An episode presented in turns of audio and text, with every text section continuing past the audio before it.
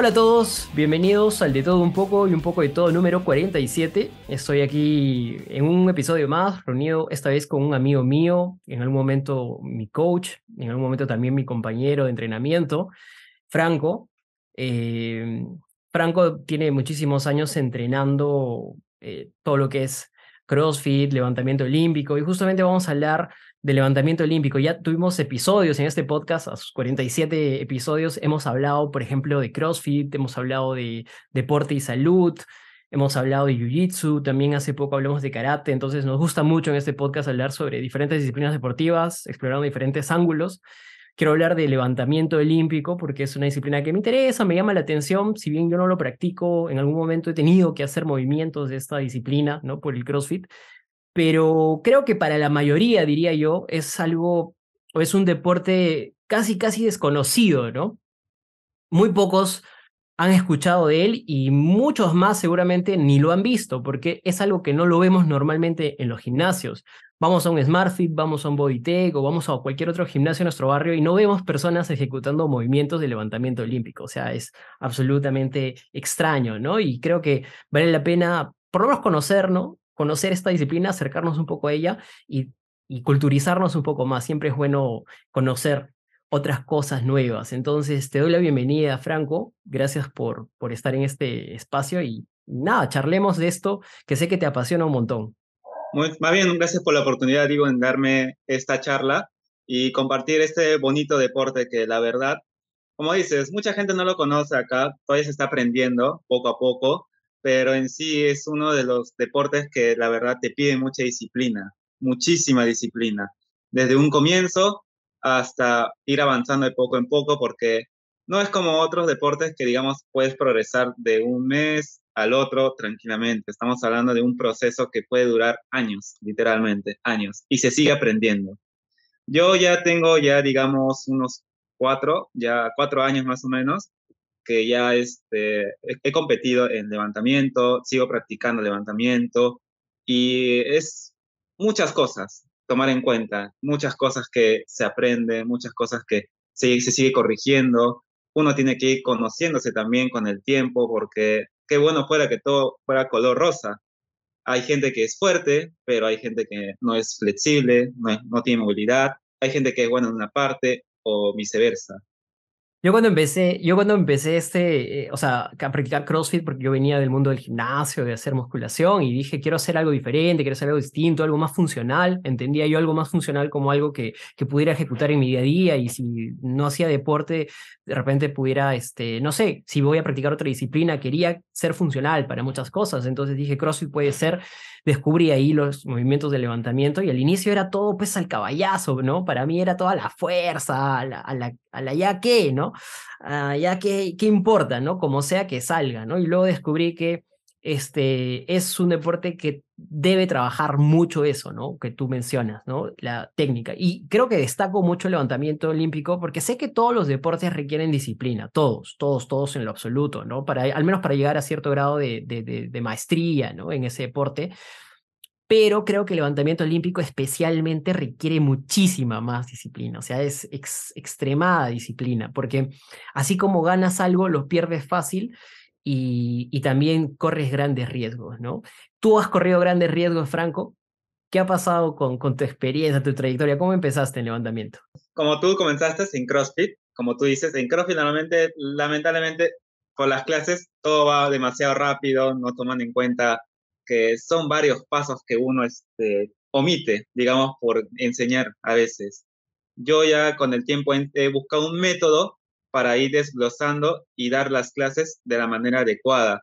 Porque tú vas a cualquier box de CrossFit y ves gente que ya tiene dos, tres años y no sabe, digamos, eh, que la barra se empuja con las caderas en el snatch, digamos, con el arranque.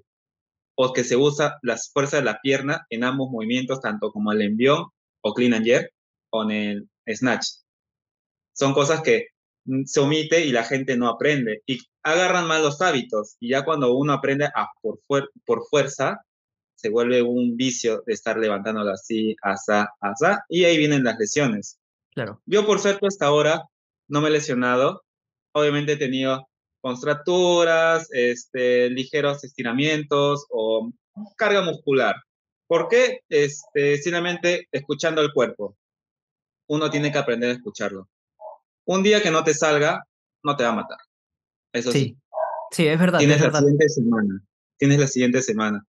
Y lo que yo siempre digo, hay que hacer mucho fortalecimiento. Esos ejercicios que uno cree que es aburrido son los que te van a salvar para de una lesión.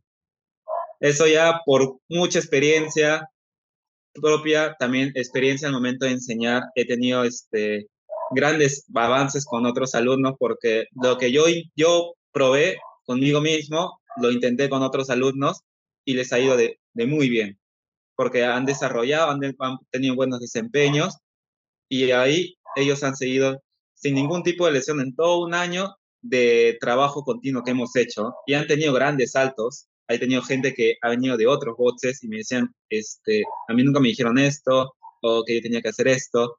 Es que esas cosas marcan la diferencia. Pero lo que sí es que uno tiene que darse la paciencia de ver cómo le funciona a cada uno. Cada cuerpo es un mundo totalmente diferente.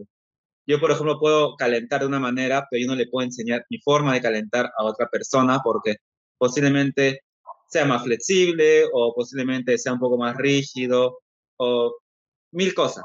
Siempre, como digo, cada persona es totalmente diferente. Y eso es que uno tiene que enseñarles, enseñar y prevenir, porque nadie quiere lesionarse. Una lesión que son seis meses, un año de para lo último que quiere uno es exactamente eso, ¿no? Lesionarse. He pasado por lesiones, felizmente no, no de tipo grave, ¿no? En mi vida sí he pasado por lesiones graves, pero no debido necesariamente a, este, a, este, a esta disciplina, pero sé lo que es y lo difícil que es recuperarse, poder volver a lo de antes, tener que superar, digamos, ese, ese ego quebrado, ¿no? Porque ya no puedes hacer lo mismo, no puedes levantar el mismo peso, no puedes trabajar de la misma manera, es muy frustrante. Entonces creo que así un, deportista sea, eh, sea atleta a nivel amateur o a nivel profesional, tiene que, que, ver que lo último que quiere uno que hace deporte, que hace una disciplina es llegar a lesiones, ¿no? Y en ese sentido, lo que dices es, es muy importante, ¿no? Es pequeñas cositas que uno en el día a día no quiere hacer, que es que son aburridas porque de repente exigen mucha paciencia o exigen de repente eh, eh, movimientos muy dolorosos en el sentido de es, hay que trabajar de repente estirando, flexionando alguna cosa u otra, alguna articulación, algún músculo. Y eso es lo que si no haces, nunca mejoras, ¿no? Yo no quiero todavía entrar en estos detalles técnicos porque sé que nos estamos adentrando totalmente en, la disciplina, pero quisiera como que de un plano más general me digas qué es el levantamiento olímpico, ¿no? muchos nos escuchan hasta ahora de qué están hablando, esto de clean, de jerk, de snatch, pero qué es de repente primero el levantamiento y luego que nos expliques qué son estos movimientos, ¿no? ¿Por qué se hacen? Este, para resumirlo, ¿cómo sería el deporte? ¿En qué consiste? Es usar una barra olímpica que pesa 20 kilos en caso de hombres y mujeres 15 y usa unos discos que varían el peso entre 25, 20, 15, 10, 5 kilos y así sumando. La idea es llevar el peso encima de la cabeza. Ese es un deporte que se creó en Asia, si no me equivoco fue en China, pero ha, salido mucho tipo de técnicas que está la china, la rusa, la italiana ahora que está de moda, también está la tipo rusa, que es la más convencional que se enseña, y también ha, ha llegado, ha empezando a llegar bastante a Latinoamérica. Una forma de verlo más práctico, vean las Olimpiadas. En las Olimpiadas hay gente elite. Ustedes van a ver gente, digamos, que pesan 68 kilos, 65 kilos en categorías y levantan el doble de su peso encima de la cabeza en un simple movimiento. O sea, digamos, un snatch, ¿en qué consiste? Se agarra la barra en una toma un poco amplia, comienza del piso y ¿qué va a hacer el atleta? Llevarlo de un solo tirón a encima de la cabeza y lo va a recibir una sentadilla profunda. Pueden ser 150 kilos, 160 kilos, 155. Hay atletas que llegan hasta tres veces su propio peso en algunos movimientos. Wow. Son, ya, esas son categorías elites, o sea, ya son los bravos de los bravos. Los mejores del mundo. Por cierto, también no hay que, no hay que confundir, ¿no? Este weightlifting o levantamiento olímpico con powerlifting, ¿no? Eh, que muchas veces es confundido y que yo también en algún momento me, me confundí, dije, ah, será lo mismo, pero no es lo mismo, ¿no? Porque Powerlifting es un deporte de fuerza donde los movimientos no requieren, digamos, este, necesariamente ese nivel de empuje de, claro, claro. Es, básicamente, powerlifting es, eh, eh, digamos, press de banca, el bench press, eh, la sentadilla y el peso muerto, ¿verdad? Cosa distinta que en un levantamiento olímpico es el snatch ¿no? y el clean y el jerk. ¿no? Que a veces se ejecutan en un mismo movimiento, ¿no? O en, un, en, una misma, eh, digamos, eh, ¿cómo le puedes decir? Pasada. Un solo movimiento. Un solo claro, movimiento. Una sola pasada. Claro, son, son deportes totalmente diferentes. Este, yo no digo que uno esté mal ni el otro esté bien. Son deportes totalmente diferentes porque, como tú dices, son objetivos totalmente diferentes. Porque un powerlifting que busca ser lo más fuerte posible. O sea, tienen su propia técnica. Claro. O sea, si ellos, por ejemplo, en su sentadilla, ellos llegan hasta 90 grados, que es lo que necesitan realmente, o sea, no está mal. Cumplen con su propia técnica, está bien, ellos se ponen la barra mucho más abajo para aguantarla con la espalda y llegan hasta los 90 grados o más, porque hay casos que sí llegan una sentadilla bastante profunda y ejecutan, digamos, 300 kilos, 300, 400 kilos en sentadilla, que se ha visto, y está bien, o sea, no hay problema. Es una sentadilla, cumple su regla de llegar hasta 90 grados a más y subir con el torso lo más derecho posible.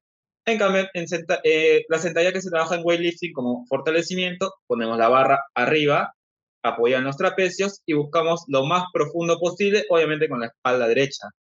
¿Por qué? Porque es un tema de, de este, transferir la energía y la fuerza a los movimientos principales que son como el snatch y el clean and jerk. Simplemente esa es la diferencia. y además que, además que el powerlifting, tal vez me equivoque al decir esto, pero tiene más ejecución o fuerza de, de, la parte muscular, ¿no? Que a, diferencia, el weightlifting no necesariamente es muscular, porque ya lo hemos conversado ahora mismo, ¿no? Es más una técnica, es más la velocidad, la potencia, ¿no? Justamente requiere mucho de potencia. Que el powerlifting no es que no lo requiera, pero digamos la ejecución es distinta. Claro, eso mismo, eso está muy bien lo que estás diciendo. En realidad es muy diferente. Como es el trabajo de fuerza, o sea, tiene su tema de explosividad, pero es muy diferente. Totalmente diferente porque, o sea, cuando ellos hacen un press banca, baja y a veces tienen que esperar la señal de juez para que puedan subir. Ya, pero normalmente casi es 100%, es casi la mayor parte es fuerza bruta. Bastante. Obviamente con sus técnicas que ellos tienen. En cambio, ¿qué pasa? En el weightlifting este, es, son momentos muy, muy pequeños. Uno ve, digamos, que la barra sube del piso encima de la cabeza o llega a los hombros en una fracción de segundo. O sea, no pasa a veces ni uno parpadece, pero el movimiento. Ahí viene el tema de tanta explosividad que uno genera, porque eso es lo que se trabaja bastante.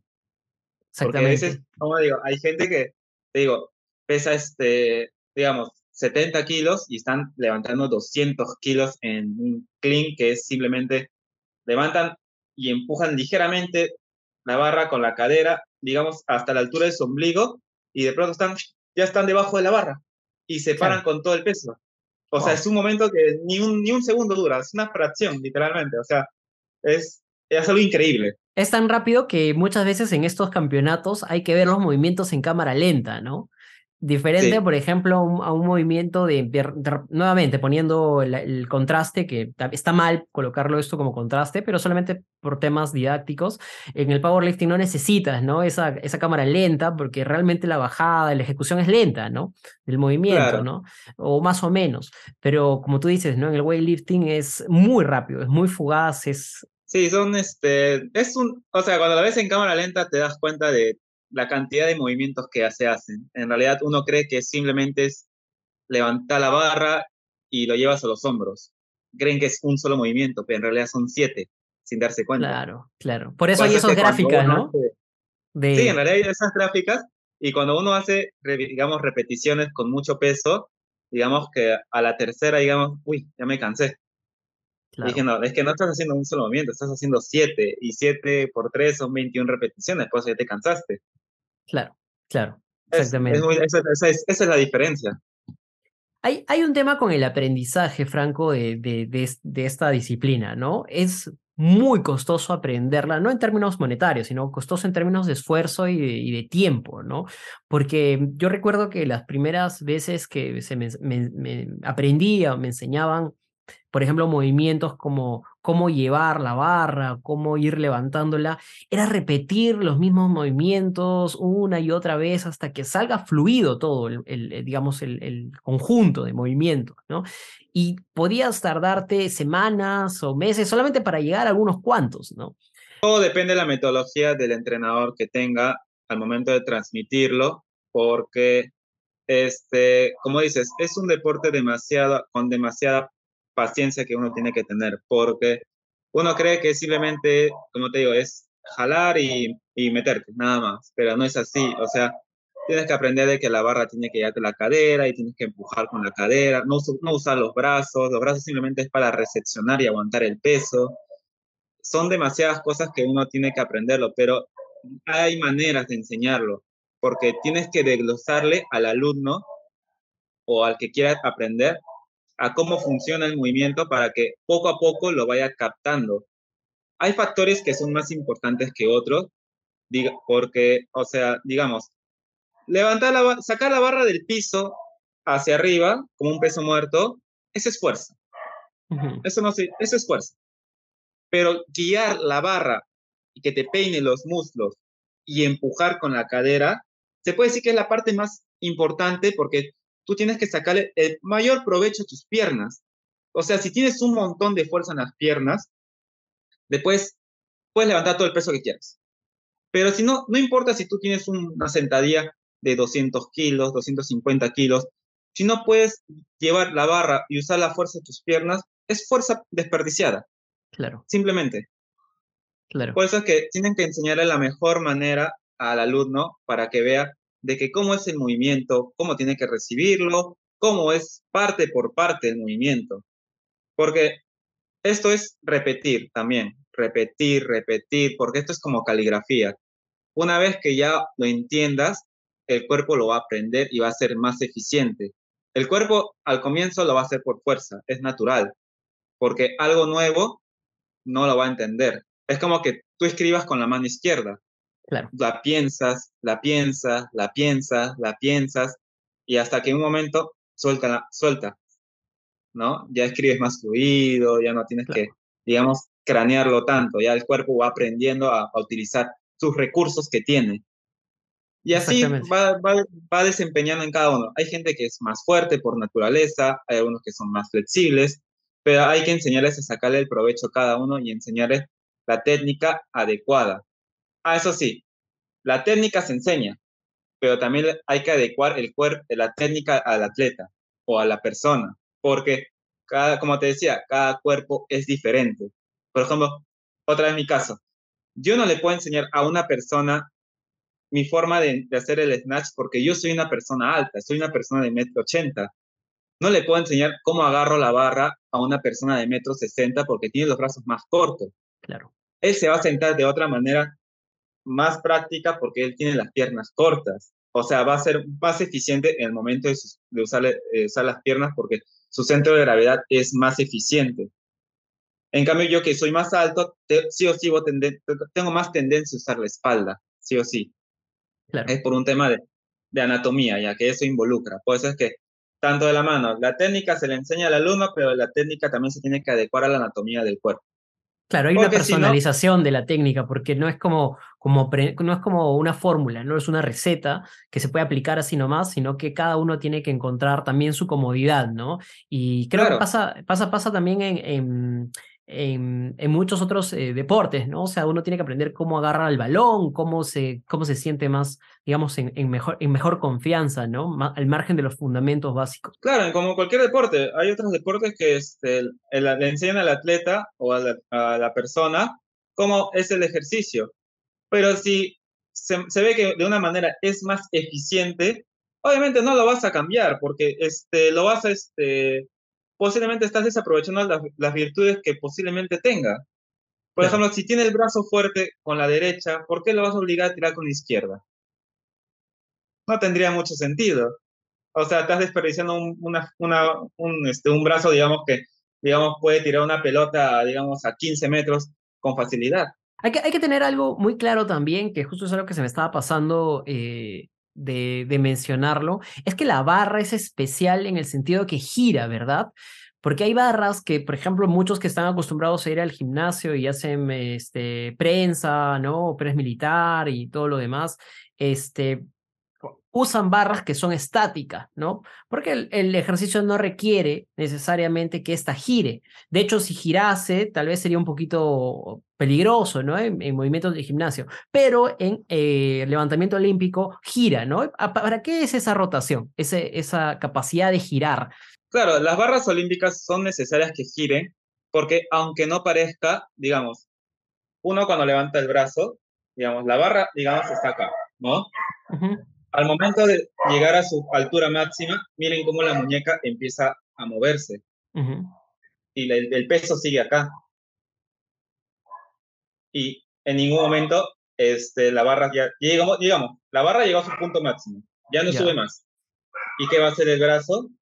Va a girar, va a girar, va a girar y recibes el peso ahí. Claro. Si la barra no girara, ¿qué pasaría con tu muñeca? Se queda ahí y se quiebra, claro. Tú puedes quebrar la muñeca, simplemente. Es que esa es la razón por la que las barras olímpicas tienen que girar bastante por un tema de la protección de la muñeca y para ser este, eficiente, eficiente en el movimiento. Porque si no, sería un arma, un arma que te va, te va a lesionar. Por eso es que si hay gente que desea practicar este deporte, eh, una pequeña inversión no le va, va a ser mejor. Porque las cosas baratas te va a salir caro más adelante. Claro, exactamente. Justo alguna vez hemos conversado sobre ese tema, ¿no? Sobre el, tema de implementos. Eh, y, no es realmente barato, ¿no? Comprar implementos para este deporte, pero muchas veces es, digamos, necesario comprarlo mejor, ¿no? ¿De dónde son normalmente las marcas o, materiales, ¿no? ¿De dónde vienen estos materiales? ¿Cuáles son las marcas más conocidas que, que tú sepas? Por ahí creo que habían unas brasileras, también unas americanas. ¿Puedes comentarnos un poco de eso? Sí, en, marcas hay últimamente bastantes. Han llegado un poco más acá a Lima. Hay marcas que trabajan con productos importados. Este, y sí, hay variedad. Hay en discos, por ejemplo, en discos están los de caucho, que son los negros, que tienen, son un tamaño moderado, y los de olímpico, que son los de colores que se ven de competencia. Que son de competencia, son oficiales. Son oficiales, tienen un peso oficial. Los de caucho, digamos, son de otro material, puede ser reciclado, puede ser de caucho virgen, varía, ya de cada uno el presupuesto. Variación, obviamente el de competencia te puede remecer una cuadra entera, porque como es de acero, ¿qué pasa? Un golpe, pum, puede, si no es un lugar equipado. Tienes que estar equipado, claro. No, no, no vas a tu piso de tatame, ¿no? Este... No, no, pasa, no, no, aguantaría, la verdad. O te voy el piso y, y, este, y, te viene serenado. Y te viene serenado pensando que están este, haciendo un hueco en el piso. Sí, es un, es un poco costoso implementarlo porque te requiere varias cosas como una plataforma necesaria. Por eso los boxes de, de, CrossFit se adecúan un poco, ¿no? Porque hay como necesidades que se mm, que colindan, ¿no? O un poco que se, se, se, mm, eh, digamos, se apoyan, ¿no? Porque en, un box de CrossFit se hace un poco de estos movimientos, también se aprovecha el espacio para, que, para también practicar, ¿no? Este levantamiento olímpico, porque como tal, no sé, seguramente los hay, pero hay muy poquitos lugares donde sea solo especial para levantamiento olímpico, ¿verdad? Sí, son muy pocos, la verdad. La mayoría de la gente practica en boxes de CrossFit porque, o sea, si van a buscar un lugar especial, digamos, este, la, el que está en San Luis, donde se practica todos los deportes, la, Videna, ajá, de la Videna, pero ahí simplemente practican atletas, no permiten este, otros pasos. Y hay varias universidades que ya tienen, este, están, están con sus grupos de alumnos que también compiten de esto entre, entre universidades, pero solo son para alumnos. Y lugares, digamos, así que se pueda practicar solo alterofilia son muy escasos. La verdad no, solo conozco lugares que me han presentado amistades, que son garajes, que lo han equipado a su manera. Y ahí, como te decía, son los boxes de CrossFit que la, la mayoría sí se presta, porque tienen lo necesario, las barras, los discos, piso de caucho para que no maltraten el equipo y, este, y puedan este, amortiguar el impacto bastante. Algunos usan colchonetas para evitar un poco más el tema del peso, porque hay gente bastante fuerte que levanta 120 kilos, 130 kilos y a veces sí se siente toda la cuadra aunque sean discos de caucho. Y por eso prefieren prevenir eso. Pero la gente que ve este deporte de afuera dice, ah, esta gente estridente que botan las barras. Es inevitable botar las barras, ¿verdad? Es que es inevitable, como dices. O sea, en CrossFit se ve que aguantan la barra, pero hasta cierto peso. Hasta cierto peso. En CrossFit, por ejemplo, tú ves gente fuerte aguantando, digamos, wow, tú los ves fuerte, pero es hasta cierto punto. Por ejemplo, un levantador olímpico, digamos, de 81 kilos, que hace 200 kilos en un jerk, o sea, que lo lleva encima de su cabeza, no puede. No va a querer recibir sus 200 kilos de nuevo en, el pecho. Será para que se hunda con todo y peso. Será para que se lesione. Es, inevitable poder tirar. Claro, te puede lesionar. O si lo recibes mal, tú te, vas para atrás. Y, ahí, adiós, adiós carrera. Adiós carrera, exactamente. Eh, Ahora mencionábamos y hablábamos de los, de los box de CrossFit y al respecto hemos dicho que mucho de eh, los movimientos, mucho de la disciplina de la, de la alterofilia, del weightlifting está dentro de, lo, de, de, los ejercicios que se hacen en CrossFit. Pero ¿cuál es la diferencia clave? ¿Cuál es la diferencia principal entre, digamos, hacer alterofilia para CrossFit y hacer alterofilia únicamente para el deporte de alterofilia? Ya, este, claro, en weightlifting, este, más que todo se trata de hacer una repetición lo más pesada posible, pero por calidad. Eso es lo que más se enfoca. Porque, digamos, en CrossFit más se, se buscan las repeticiones. El tema, ser eficiente en hacer muchas repeticiones con cierto peso. O sea, no está mal, o sea, no digo que los CrossFit son, no son fuertes, son hay gente que es demasiado fuerte, por ejemplo, tenemos a al evento de Guadalajara, que hubo un brasileño que tiene muy buena técnica, es muy eficiente en weightlifting, porque ha hecho un, R, un levantamiento máximo de 395 libras, casi 180 kilos. ¿Guimaraes? Como un levantador limpio. ajá. ¿Guimaleras? Maleiros, ¿no? Perdón. Guimaleras, ajá. Ah, le ha ido muy bien, o sea, es, es casi un levantador olímpico eh, profesional, elite, prácticamente. Wow. Y, y él siendo, solo siendo crossfitter. No está mal. Obviamente un levantador va a levantar un poco más porque obviamente le da más enfoque a esto. Pero sí, son, hay técnicas un poco diferentes, más que todo en el CrossFit que se practica el barbell cycling, que el barbell cycling consiste en hacer muchas repeticiones en poco tiempo. Cambia la técnica a veces porque quieren ser lo más eficientes posibles para mover el peso lo más rápido posible en un, en un corto periodo de tiempo. Obviamente, sin perder este, el, el aire. O sea, digamos, quieren hacer 10 reps con 135 libras o 62 kilos y ven la manera de hacerlo lo más rápido posible. Pero en algún momento pierde la calidad y pierde, digamos, la correcta ejecución. A veces los últimos eh, movimientos pueden ser, digamos, a lo que salga, ¿no? Siempre. Claro, todo tiene un límite, este, por eso es que normalmente en CrossFit se ponen las categorías para poder manejar ciertos pesos, porque un Elite es muy diferente a un RX y un RX es diferente al, al escalado y escalado intermedio, por eso es que se ve la manera de cómo adecuar los pesos para esto. Y en cambio, este, en el weightlifting, ¿en qué consiste? Solo simplemente ser este, movimientos de calidad. Lo más limpio posible, lo más técnico posible. Eso es lo que se busca en realidad. Porque como te digo, en competencia solo buscan una repetición, nada más. Bueno, tienen tres intentos y buscan una repetición lo más eficiente posible. Claro. Esa, Es, la, esa es la que marca la diferencia. Tenemos muchos atletas de CrossFit que vienen, ¿no? De, del, o sea, que su background ha sido el, levantamiento olímpico, ¿no? Mencionabas el caso de, de, este brasileño. No, no, sé, no sé si sea el caso, es muy bueno en, este deporte o en, esta, en, esto, en el levantamiento, pero sí tenemos a uno que vino y de, del levantamiento olímpico y fue campeón muchas veces, ¿no? Que fue Matt Fraser. Ah, claro. Claro, este, Matt Fraser este, comenzó con levantamiento. Cuando vi su, su biografía, él este, desempeñó muy bien lamentablemente no llegó a, hacer, a competir en, algo más grande. Este, tuvo eventos chicos, pero destacó bien, pero él supo cómo este, transferir de manera eficiente al CrossFit. O sea, sí se puede, sí se puede transferirlo, pero tienes que ser muy cuidadoso en no perder tu técnica, porque eso es lo que pasa. Mucha gente ya aprende el barrel cycling y ya, no, y cuando les toca hacer este, digamos, reps al 80% pesadas, este, creen que están haciendo un barbell cycling, no es así, o sea, ya tienes que ir cuidando tu técnica, o si ya ves que estás muy cansado, tienes que cuidarla porque este, puedes agarrar malos hábitos y de lo que tanto has trabajado, lo puedes ir cambiando. Y, de, pronto, de pronto un día te vas a preguntar, pero yo levantaba esto y de pronto ya no puedo, porque simplemente has agarrado tus malos hábitos. Digamos un ejemplo típico que se ve, este, levantar con la espalda. En el weightlifting tienes que usar lo mejor posible tus piernas. En el barbell cycling, por ser más rápido, usas las, usa la espalda, usa la espalda mucho, usas mucho lumbar para ser más, este, más veloz.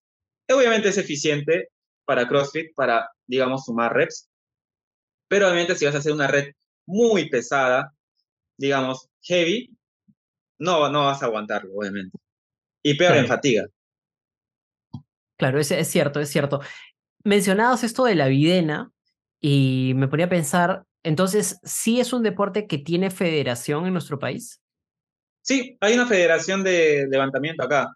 Hay varios que están este, entrenan en, el Estado Nacional, hay gente en el Viena. ¿Cómo es el entorno de atletas? Eh, ¿hay, ¿Tenemos atletas destacados o todavía estamos muy en pañales en esta disciplina?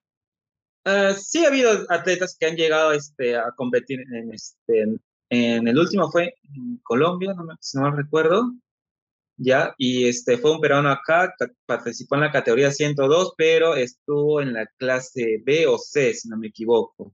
Obviamente son clases inferiores, no como la clase A, que son los, ya que son los levantan más, pero sí, o sea, desempeñó muy bien, hizo un muy buen peso.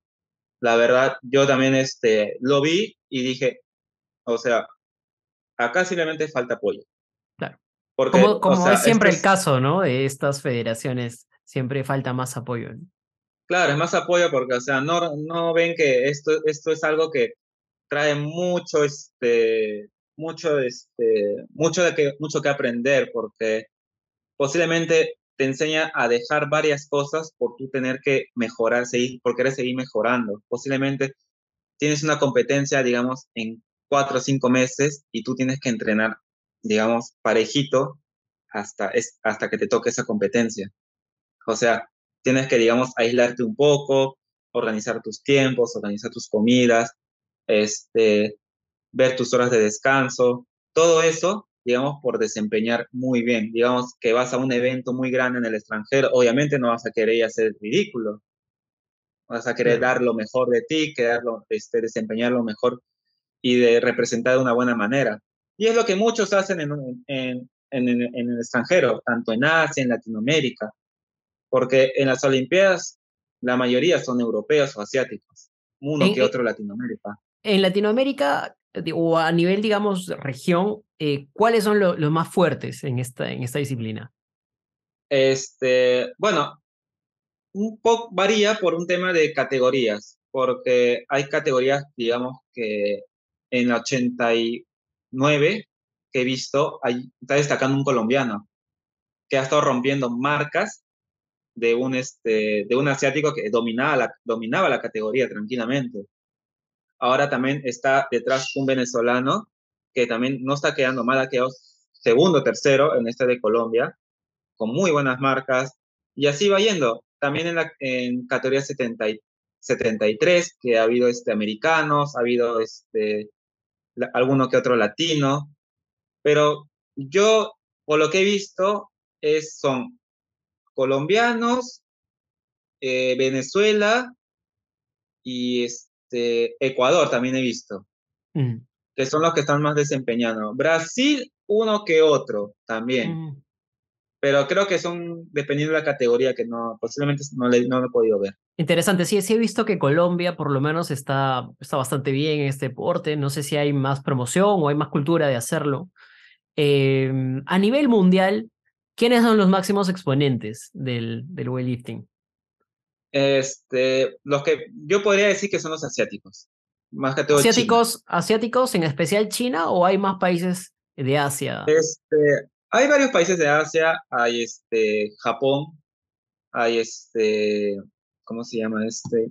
Tengo, no me acuerdo muy bien el nombre, porque son más complicados, pero más destaca China. China, por ejemplo, en las últimas Olimpiadas han dominado la categoría 64, si no me equivoco, la categoría 73, la 81 y la 96. Wow. O sea, estamos hablando de cuatro categorías que han sido totalmente dominadas. O sea, qué bueno fuera que ganaran por 2, 3 kilos. A veces están ganando por 15 kilos entre dos movimientos. que es un montón para ya ser algo elite, ¿no?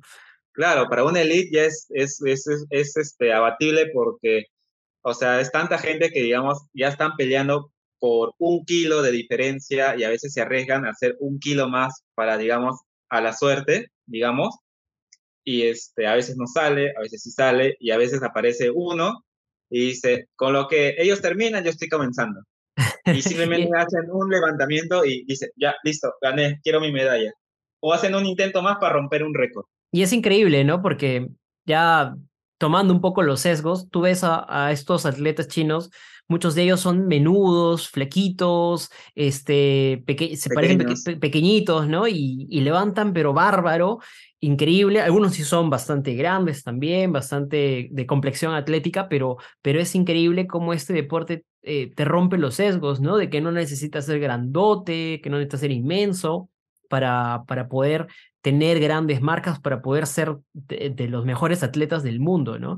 Hay algo también que pasa, Franco, que Rusia, eh, como el weightlifting no es, no es un deporte nuevo, ya tiene décadas, décadas, ¿no? Y en un tiempo Rusia fue el mayor, digamos, uno de los mayores exponentes en este deporte, de hecho su federación muy reconocida y todo lo demás, pero siento que se ha apagado un poco. ¿Qué ha pasado con Rusia? ¿Sigue en la competencia o ya ha sido desplazado por otros países?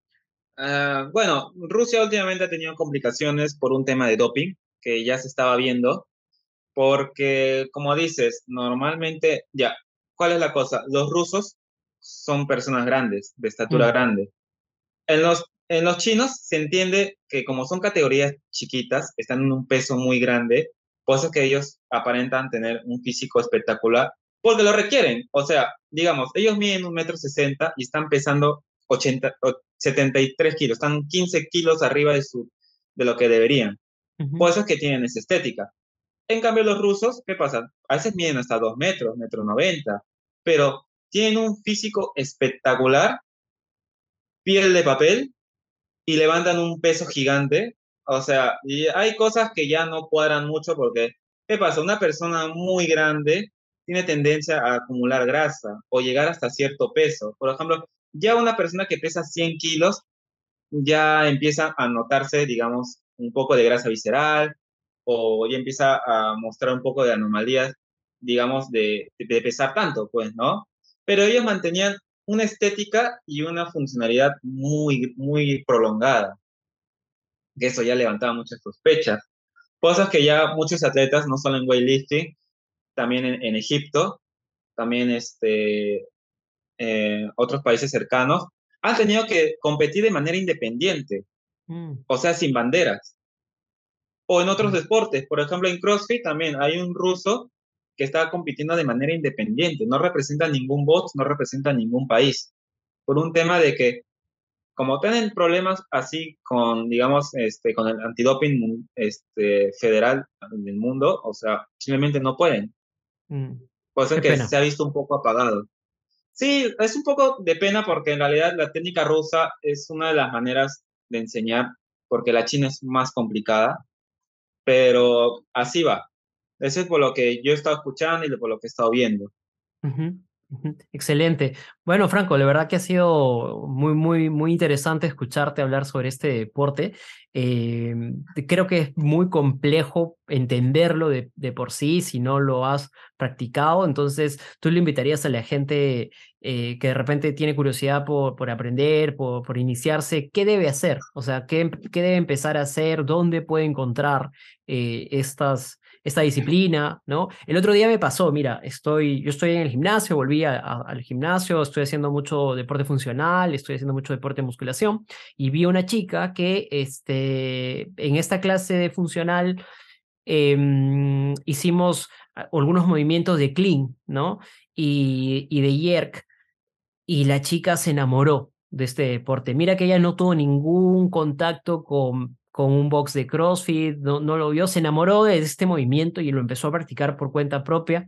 Y la verdad es que muy sola ella, sin poder, ¿no? Y como ella seguramente hay otras personas que quieren hacer esto, quieren practicar, quieren, quieren, quieren poder sacar ese potencial, pero no saben por dónde empezar, ¿no? Y creo que la, la, la, la guía o la tutoría en estos casos a veces es, es escasa, ¿no? O inexistente en estos lugares. ¿Qué deben hacer? Este, bueno, hay pequeños clubes todavía que ya están, este, poco a poco están tratando de ganar más fama. Simplemente el, lo, lo complicado es encontrar un lugar más estable para enseñar. Pero sí conozco algunos. Por ejemplo, está Olympicol, que es el donde estoy, que tienen mucha paciencia, demasiada. Le agradezco mucho y hasta le sigo agradeciendo porque si no fuera por él no hubiese mejorado. Steven. Está también Steven, claro. Que es el coach. Y ahí también está claro, mi head coach. De ahí está eh, el club de Stanley, muy buen coach también, muy buenas progresiones. He visto este, cómo mi, a mi compañero a Paco de Taka va mejorando este, y va progresando después de, haber, después de haber seleccionado la rodilla. Wow. Tiene buen desempeño y lo veo que cada vez está mejorando. También está este, ¿cómo se llama? Había otro, había otro, se me fue el nombre. Mm, mm, mm, Stanley, Olympicol, este, ah, está el de Lagos Programming, que está en la federación, de Michelle, Ah, que también, Michelle. este, sí, Michelle también, Michelle, este, más que todo está enfocado en el tema del levantamiento, que no estaría mal si uno quiere comenzar, porque él cuenta con su sala en, la- en el mismo Estadio Nacional como para comenzar. Ahí puede uno tranquilamente comenzar de cero, porque ahí puedes tirar la barra, hay discos fraccionarios, hay discos de todos los pesos. Excelente. Es un buen lugar. Ahí también está Stanley. Si no, si no por un tema de distancia, buscar este, un bot de CrossFit y tratar de comunicarse con alguien que tenga experiencia en, en levantamiento y que si quieres enfocarte bastante en esto, tener un, un, un, este, un coach que te enseñe las bases sólidas. Claro. O sea, Y- cómo funciona el movimiento, cómo vas acá, qué tienes que aprovechar, cómo tienes que calentar, qué tienes que hacer, qué no tienes que hacer. Y ya ahí, más adelante, posiblemente arme una programación para que vaya viendo cómo va mejorando. Exactamente. Y también tener mucha apertura, ¿no? Y también tener mucha, mucha, mm, ah, hacer caso. Porque en este, en esta disciplina, si quieres ir por tu cuenta, entonces no busques ayuda, ¿no? Esta es una disciplina donde tienes que hacer caso a las personas que saben tener mucha paciencia, nada se desarrolla de un día para otro. Si te crees fuerte, si te crees hábil, siempre te va a faltar algo. La experiencia te da ese, ese, digamos, ese conocimiento o esa capacidad, pero va a costar tiempo, ¿no? Va a costar tiempo y eso lo tienes que tener en cuenta.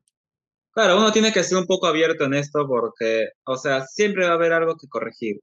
Muy pocas veces te va a salir, digamos, perfecto. O si te sale perfecto, posiblemente sea con un peso que ya estás muy acostumbrado o que estás calentando, pero como esto no todo va a ser color rosa. A haber días bajos, semanas bajas que vas a decir que posiblemente eso no es lo mío o posiblemente este, en que estoy fallando. Es normal, es normal. Ahí para eso está tu coach. Tu coach te va a corregir, te va a asesorar, te va a dar todo lo necesario para que simplemente sigas adelante y tener demasiada, demasiada, demasiada paciencia, porque esto es repetir, repetir, repetir.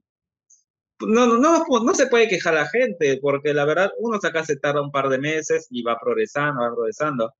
En China les enseñan desde niños, desde los 8 años, 9 años, están practicando lo mismo y repiten y repiten, repiten, repiten. Ya tienen treinta y tantos años y siguen repitiendo lo mismo que han estado aprendiendo. Claro, y muchas veces siguen cometiendo errores, ¿no? Y, y, no, y no esperes que tú, pues, te salga perfecto de un mes para otro, ¿no?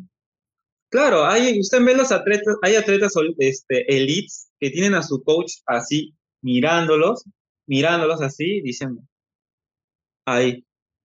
Y tú lo ves, pero ¿en qué falló? Es que ya es el ojo, es la experiencia de cada coach que uno va a ver. Pero son cosas tan pequeñas que ya uno lo pasa desapercibido. Ya con uno con la práctica, uno ya se da cuenta. Posiblemente he visto este, a los italianos que están últimamente desempeñando bien. Digamos, están haciendo este, jalones, están levantando el peso, se extiende y de pronto el coach aparece y le dice, tu espalda está floja. Y uno le dice, ¿en qué momento? Porque ligeramente se ha ido para adelante. Y dije, no, no, levanta un poquito más. Wow. Ya, son cosas que ya uno va ganando experiencia y son ya los coaches que son más minuciosos.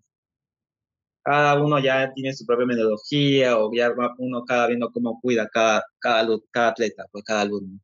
Exactamente. Pues nada, Franco, muchas gracias por, por contar eh, tu, tu, experiencia como atleta, tu experiencia como coach, tu experiencia en este aprendizaje que es continuo, que no deja de, de darse, que entiendo que sigues, sigues ahí dándole, mejorando. Has mejorado mucho yo desde que te, desde que te dejé o te conocí hasta ahora, pues has, tenido un cambio brutal y sé que también vas a competir en CrossFit el próximo mes, así que también te deseo lo mejor, las mejores vibras, las mejores de las suertes. Este, y bueno, no suerte, sino también preparaciones. Pues nada, un abrazo, este ha sido el de todo un poco y un poco de todo número 47. Quédense atentos, pueden escuchar este episodio en Spotify, Google Podcasts, Apple Podcasts, en la plataforma que ustedes gusten y pues educarse un poco en estos deportes que seguramente les será de mucha ayuda. Que tengan una excelente semana. Gracias Franco nuevamente.